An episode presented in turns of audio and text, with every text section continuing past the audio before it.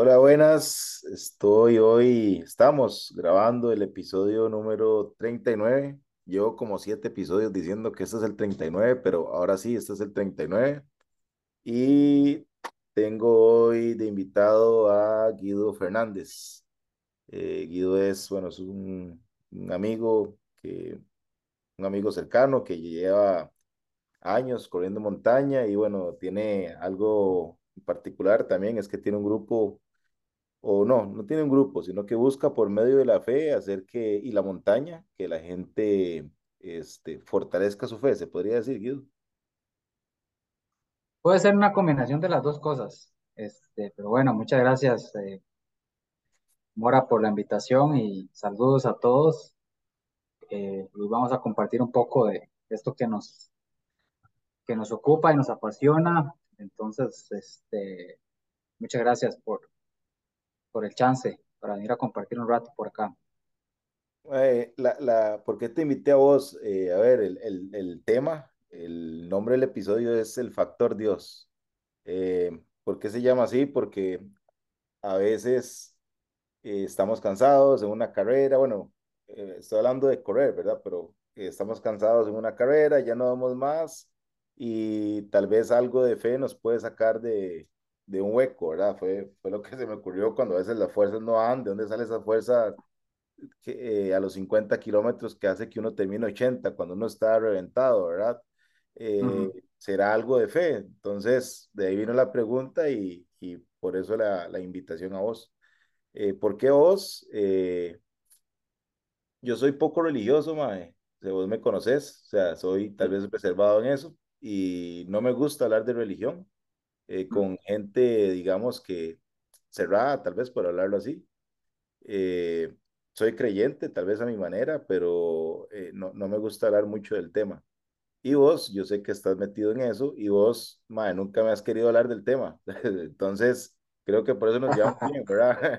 O sea, nunca me has metido en esa conversación. Creo que la primera vez que te estoy tocando algo así o en algún momento que te he preguntado algo. Pero bueno, Sí.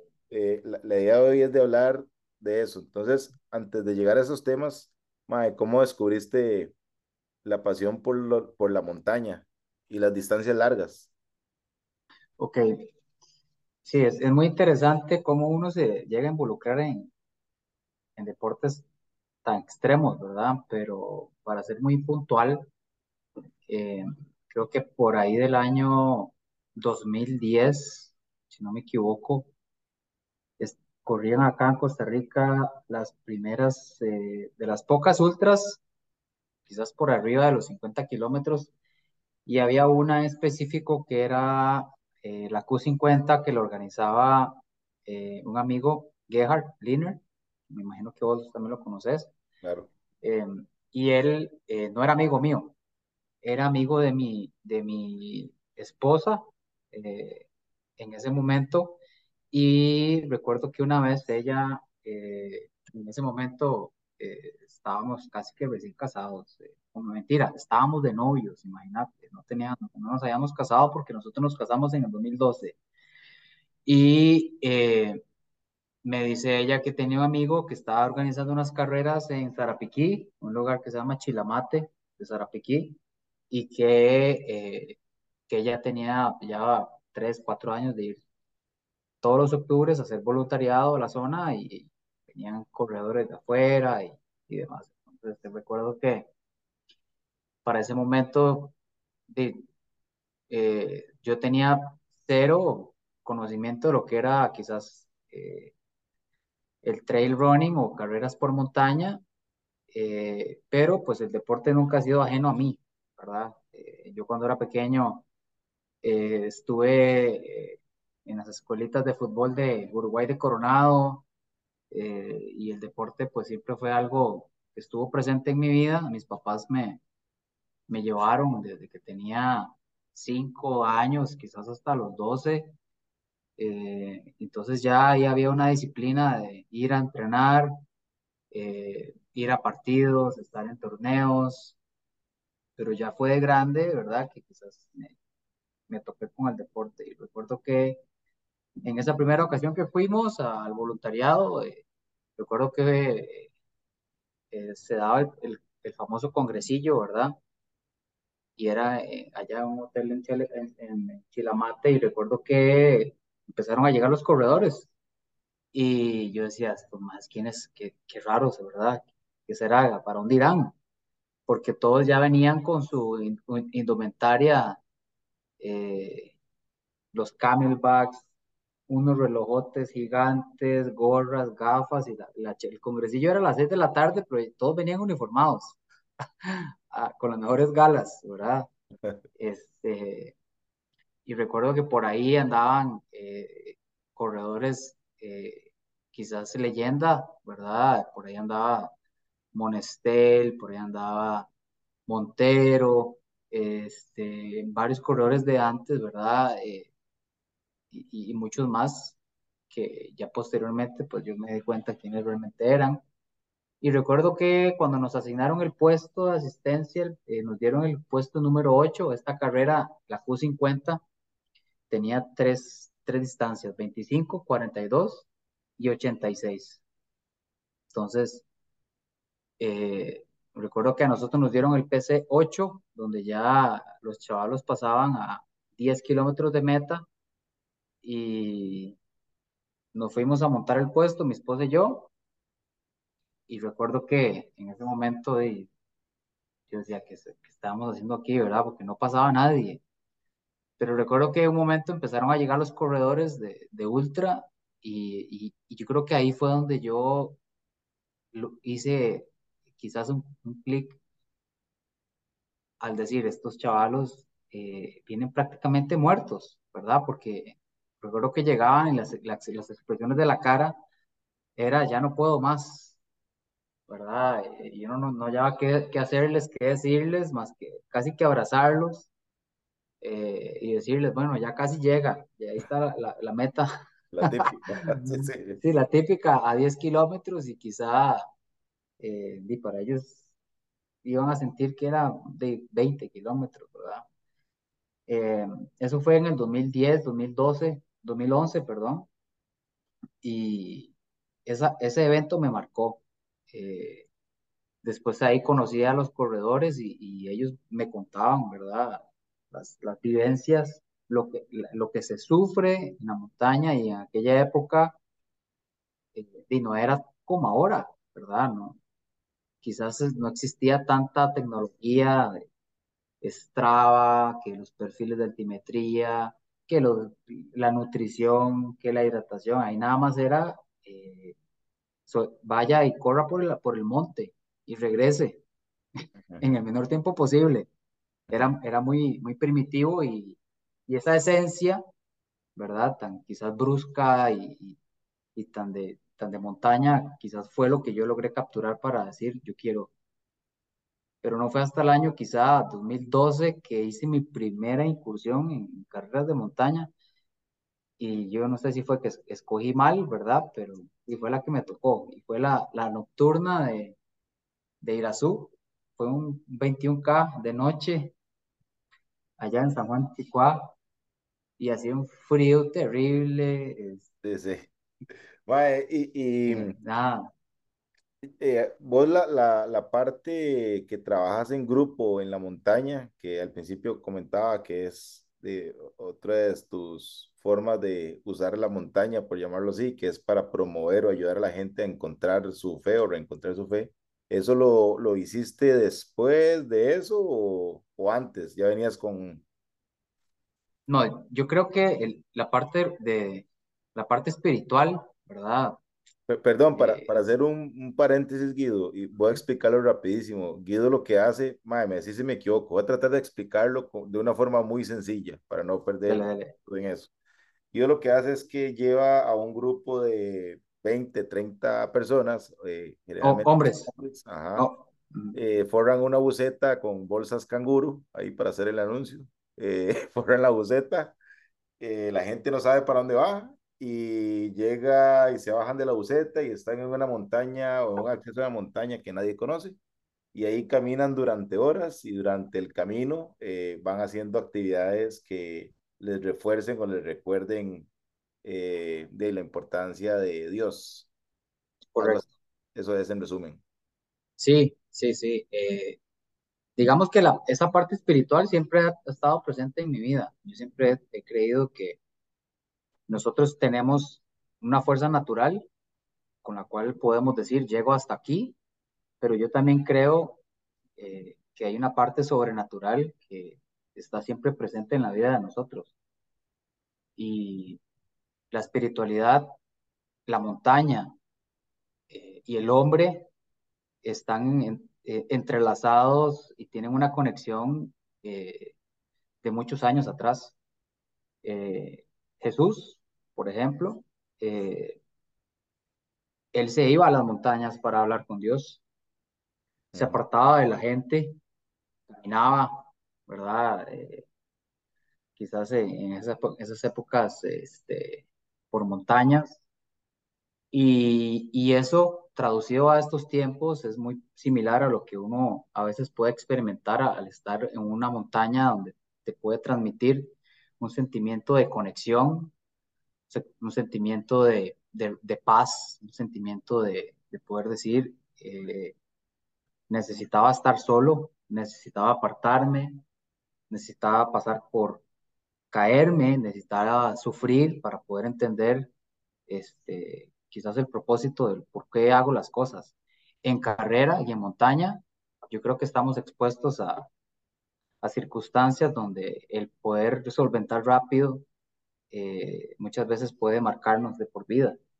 Y esto que mencionas de los eventos que, a los cuales yo participo, ¿verdad? Y, los cuales trabajo, son eh, eventos que no son religiosos, pero sí son espirituales, donde le enseñan al hombre la, dependencia de, de Dios en algunas áreas, ¿verdad? Y, y sí, se, son 72 horas lo que dura el reto, eh, sin, sin acceso a, a tecnología, sin acceso a, a comodidades, con comida limitada, agua limitada, donde poco a poco eh, no el hombre, sino la montaña va formando el carácter de, de las personas.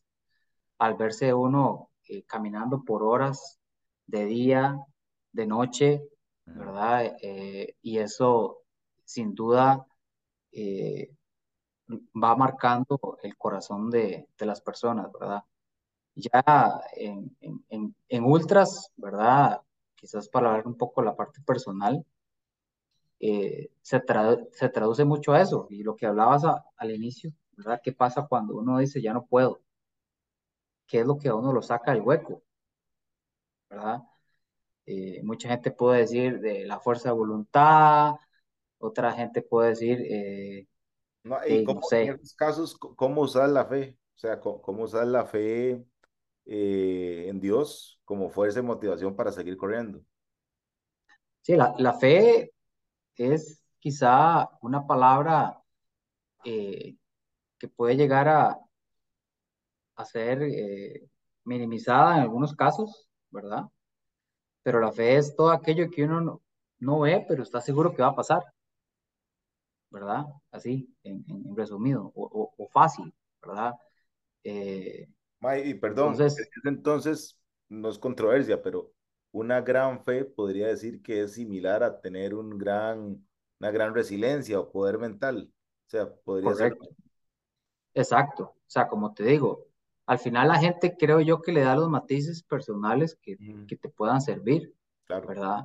Y la gente puede decir, mira, voy a agarrarme de, de esa nube que veo en el cielo para, para salir, ¿verdad? O puedo, voy a agarrarme de, este destello de luz, ¿verdad? Y así la gente puede interpretar cómo eh, Dios o cómo eh, circunstancias de la naturaleza te pueden llegar a, sacar de un bache mental eh, de una situación de negativismo, ¿verdad? Y transformarla y darle vuelta a algo que mí se puede convertir eh, en un arma poderosa para sobresalir, ¿verdad?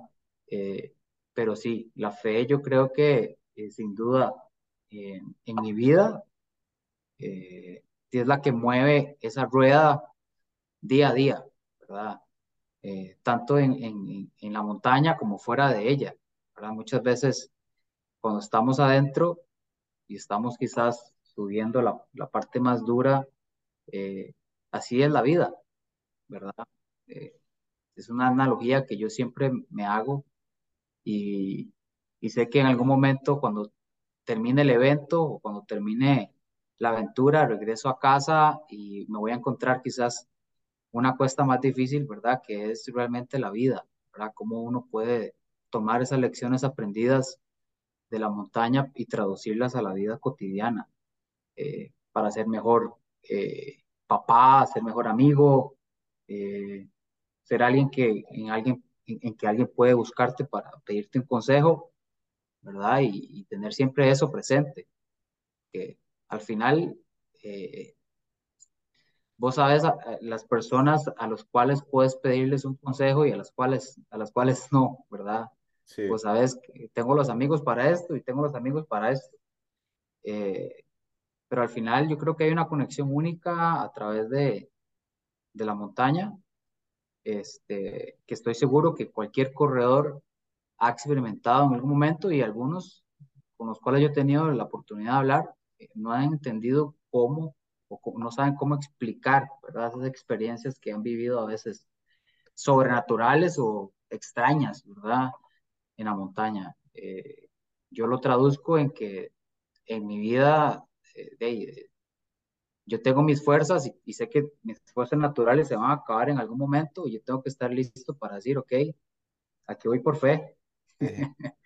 ¿Ha habido algún momento que estoy seguro que sí, porque somos humanos, que has, has perdido fe o has tenido una crisis de fe en una compe? O sea, estás haciendo una compe de 50K y siempre te aferraste a, ¿a qué es? ¿A un salmo o algo así? Y después, sí. jodiendo. Sí, sí, sí, sí. Y después, y se te cayó todo ahí. Eh, ¿Ha pasado? Claro, sí. Eh, creo que la, la, y para ser puntual, bueno, el año pasado que andaba en México corriendo la, esta compe de, de UTMB allá en Puerto Vallarta, sucedieron cosas eh, que me hicieron tambalear en, en, en, el por qué uno está en lo que está, ¿verdad? Porque uno es humano, como vos decís, y uno pues puede llegar a renegar y puede llegar a decir eh, por qué, ¿verdad? Pero uno en humanidad de uno eh, está expuesto a eso todos los días, ¿verdad? Y hasta Jesús, ¿verdad? Clavado en la cruz, dijo, le dijo a Dios, ¿por qué me has abandonado, ¿verdad? Y cuánto no más uno con situaciones y en carrera claro, eh, recuerdo que eh, esa carrera fue extremadamente dura por, por, todas las condiciones. Me tomó más de 40 horas terminarla eh, y quizás la, la, decisión más fácil pudo haber sido, no sigo, ¿verdad? Me retiro. pero me aferré a, a, a, momentos, me aferré a, a sentir eh, y ser sensible a, a, detalles, ¿verdad? De la naturaleza, donde yo, por ejemplo, decía, eh, si aquí sale el sol, por ejemplo, es porque yo tengo que continuar.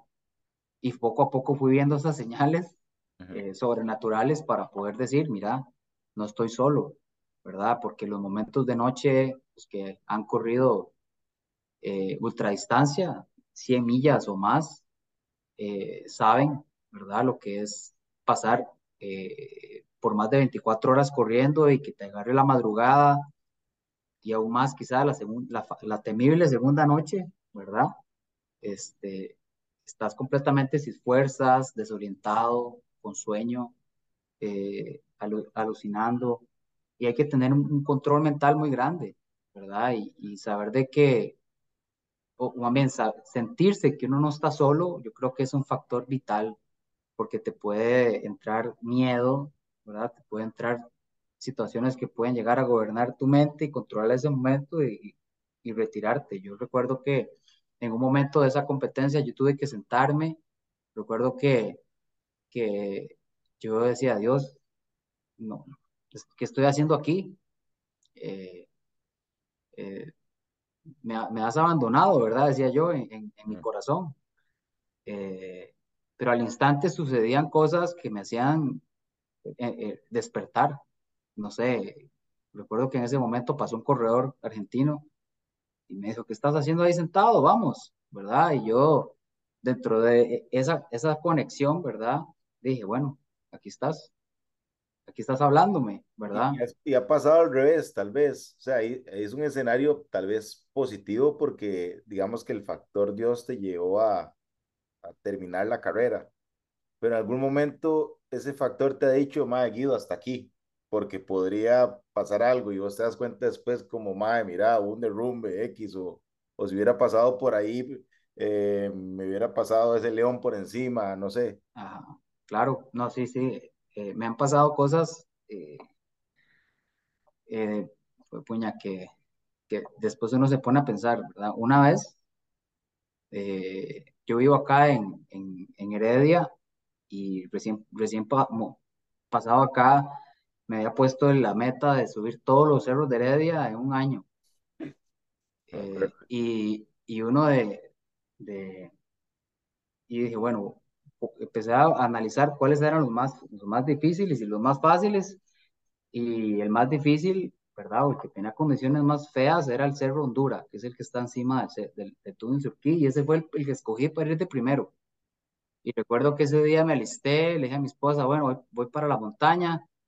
Eh, y, esa, y esa vez, eh, llegando arriba, ¿verdad? Y, logré hacer la cima, me perdí por dos horas arriba, en el Bravo Carrillo. Eh, tuve una condición de clima adverso y, y estuve dando vueltas en el curucho de la montaña, sin señal, sin teléfono, no tenía mucha comida, eh, pero antes, ¿verdad? De, de, haber tomado la decisión de seguir, eh, me, había, me pasó, eh, o sea, me, me, había querido perder en otra, en otra parte, ¿verdad? Ya después cuando pasó todo, yo, yo dije, bueno, tuve una advertencia, ¿verdad? Y no la seguí. Y yo creo que también es parte de, de, de, al menos en mi vida, o como yo lo interpreto, de, de Dios muchas veces a uno lo cuida de, de situaciones, ¿verdad? Situaciones de peligro. Y sí, como, como esa me han pasado varias. Este, de decir, mira, mejor no voy. Eh, y, y, a, los días me doy cuenta que algo sucedió en la montaña, hubo algún derrumbe, eh, un río se creció, este, hace poco también, hace noviembre, estaba, estaba haciendo un, uno de los recorridos de scouting para los eventos de, de, de las 72 horas y estaba en un río y estaba soleado, no había lluvia, el río estaba completamente transparente, cristalino, y estando en la mitad del río pasó una hoja y no había viento y yo dije, qué extraño esta hoja, ¿verdad? Y fue como la voz, ¿verdad? Audible de, decir, salga. Y recuerdo que salí y a los cinco minutos pasó una cabeza de agua, ¿verdad? Estos son momentos que uno dice, eh, pues, ¿será la sapiencia? ¿Será la experiencia de montaña? ¿O será que soy muy carga? pero al final yo creo que ninguna de esas es, ¿verdad? Eh, yo lo interpreto como que siempre hay alguien que uno lo, lo está cuidando, ¿verdad? Eh, y como te digo, eh, sin desmarcarse de religiones, ¿verdad? Cada quien puede interpretarlo como quiere, ¿verdad? Y estoy seguro que a alguien, a todo mundo le ha pasado momentos donde dice, de la que me salvé, ¿verdad? O, o, dejé los pelos raspando.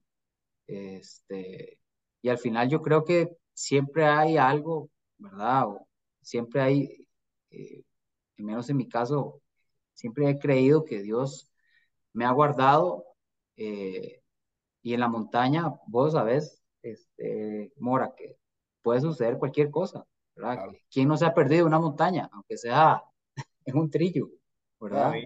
una vez recuerdo que andaba en los cerros. ¿No estás perdido? Madre, me he perdido un par de veces, pero no, no digamos de, de llegar a un punto de preocuparme. O sea, digamos, tantas rato como vos, no. O sea, me he perdido una hora tal vez, pero no tanto. Pero sí recuerdo que hubo un momento que me dio con Felipe Guardia, famoso gallo, mae, nos dio por subir los cerros de Escazú. Como un dos saludo veces, al gallo. Sí, como dos veces por, por semana y de noche. Entonces, eh, de la gente que no, no conoce los cerros de Escazú, es aquí en Costa Rica, este es una montaña muy accesible desde el centro de San José y es una ruta de donde la vuelta más rápida puede tener 5 kilómetros y la más larga se puede hacer de 100, dependiendo de qué tan complicado se ponga uno. Pero es un cerro con condiciones, aunque está muy cerca de San José, adentro de... Han tenido que subir miles de veces, diría yo, que los operativos a sacar gente de ahí. Entonces, eh, nosotros, bueno, no es que seamos expertos de montaña, pero conocemos por lo menos la ruta habitual de la montaña. Y la cosa es que un día íbamos con Felipe y yo y nos llevamos a Cooper. En ese momento, Cooper, mi perro, era súper fit. Estaba con todo el power. Ahorita es una anta, pero en ese momento sí, súper fit. Y recuerdo que íbamos corriendo con él y llegamos al inicio del sendero, se metió y a mitad del sendero empezó a, a neblinarse. Una experiencia rarísima. Se empezó a neblinar y el perrillo siguió y él corría cuando había neblina, le, le valía, ¿verdad? Y se sentó en medio sendero. Y eso que uno siente una, como una cosa rara, ¿verdad? Sí, sí, Y a ver, Fe- Felipe, vos lo conoces, es bien intenso. Eh, Sí, y sí, dos, Sí, como, sigamos, sigamos, decía Felipe. no, no, no, él en el mejor de los casos hubiera dicho eso, pero en el momento como que los dos fue como mutuo, como, de vuelta. Suave, suave. No, no, de vuelta, de una vez. Eh, pero fue, fue, fue algo curioso que a veces recuerdo como, siento como un llamado, no sé, obviamente no era un, un espíritu que me iba a esperar ahí arriba, pero tal vez algo hubiera pasado, ¿verdad? Y, Claro. y una señal divina, por llamarlo así. Sí, Pero sí, si, sí, sí. si uno hablara de casualidades y se pone a analizar la, la cantidad de veces que, como decís vos, que la intuición uno cree que es la que está ganando, te- podría también achacarle uno eso, algo, algo divino. Eh, ah, Sí, no sé si, si, si, si te ha pasado, Mae, pero eh, una vez leí un filósofo ahí que decía que, que Dios está dentro, que la gente no lo encuentra porque la gente lo quiere buscar afuera, pero Dios está dentro de uno, ¿verdad? Eh, entonces, creo que cuando uno va a la montaña, uno, en cierta forma, es una forma como de meditar, más cuando uno va solo porque de, no tenés distracciones, eh, estás vos con el camino y tu instinto de sobrevivir, entonces estás viviendo el aquí y ahora y creo que es más fácil percibir eh, ciertas cosas, ¿verdad? No sé si, si en algún momento Sí, has percibido eh, sensaciones como decir, mae, eh, esto no es algo natural, tal vez estoy sintiendo algo diferente a, me, me explico. O sea, sí, algo de, claro. Yo, cre- de yo creo que la manera de, de, de poderlo uno entender, y, y acá le digo a los que, los que van a- los que están escuchando esto, es muy diferente cuando uno va a la montaña solo, aunque las reglas de montañismo dicen, ¿verdad?, que uno no debe ir solo, pero usualmente a veces uno ahí se va solo a ir con personas, porque como vos bien lo decís, eh, la relación que uno puede tener con Dios es tan cercana como la que uno puede tener con un amigo, ¿verdad? Así, lo, así es la forma fácil de entenderlo. Y cuando uno va solo, quizás va distraído en muchas cosas, va pensando en o hablando de X tema, ¿verdad? Pero cuando vos decís, mira, voy a ir solo, eh, voy a darme una vuelta, voy a ir a caminar, voy a ir a correr, o inclusive hasta con el perro, este, esa conexión definitivamente es diferente. Eh, y yo creo que este, muchas veces cuando nos vemos en esa situación, eh, regresamos, regresamos diferente, ¿verdad? Vamos con una expectativa de ir eh, y decir, bueno, voy a llegar hasta este punto, voy a, a tomar la, la foto que siempre tomo, ¿verdad? Voy a subir por el, por el, por el sendero, voy a bajar, pero nosotros podemos ir quizás a, ese, a esa montaña preferida 100 veces y las 100 veces van a ser diferentes. Algo va a suceder, algo vamos a ver, algo vamos a escuchar. Eh, si está en verano es diferente, si está en invierno es diferente. Y yo creo que así tenemos nosotros que sacarle provecho a, esa esencia de montaña ¿verdad? Este, y no es que uno va eh, levitando, ¿verdad? O va ahí este, haciendo algún rito, porque no, ¿verdad? Este, los grandes atletas eh, hablan, ¿verdad? Que el ir a la montaña es una terapia, ¿verdad? Este, tanto mentalmente como física y espiritualmente, donde somos quizás limpiados de nuestras, nuestras eh, luchas internas y, y, cada vez que subimos, ¿verdad? O cada vez que nos internamos en la montaña, eh, sin duda cuando regresamos algo, algo de eso se queda ahí, ¿verdad? Eh, y yo lo experimento siempre que voy.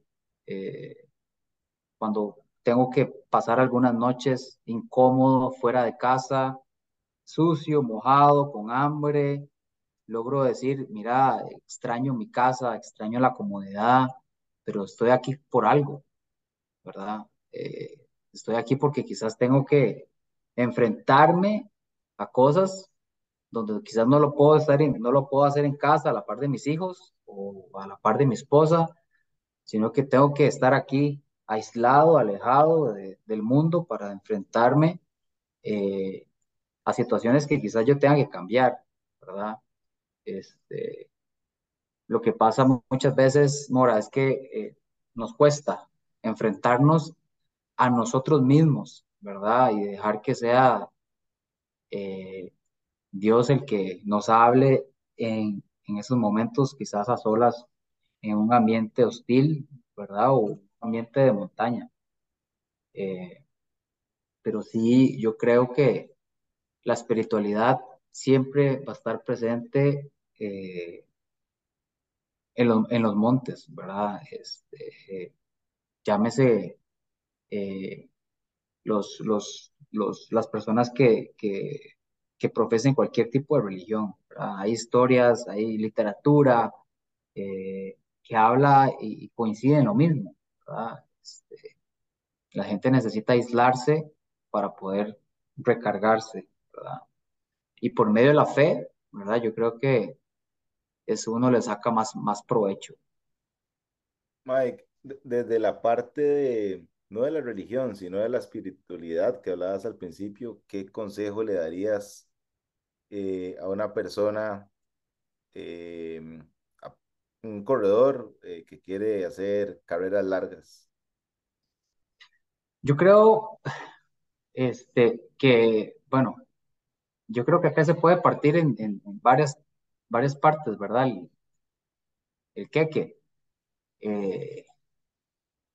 y y yo creo que el último año, dos años, lo he experimentado en carne propia y es que uno puede entrenar todo lo que quiera, uno puede tener quizás un bloque de entrenamiento perfecto, eh, tener la mejor nutrición, mejor equipo, mejor todo, mejor gimnasio, pero el músculo que quizás debemos de entrenar más es nuestra mente ¿verdad? Eh, y yo creo que eso es parte quizás donde, el, o quizás el, el, primer paso, ¿verdad? Que, quizás yo podría decir a cualquier corredor que, que, quiera decir, bueno, voy a hacer un evento de endurance de más de 12 horas. Eh, pues sí, las piernas te van a responder. Sabes qué comer cada hora, sabes qué tomar cada X tiempo. Tenés una estrategia de carrera pero al final va a, va, a llegar un momento de quiebre, o ese famoso, eh, la famosa cueva oscura, ¿verdad? O la cueva del dolor, donde si no tienes las herramientas correctas, no, vas a poder salir. Entonces, eh, yo creo que sin duda eh, nuestra mente, nuestro corazón y qué tanto lo anhelemos, ¿verdad? Tiene que también ser nutrido, ¿verdad?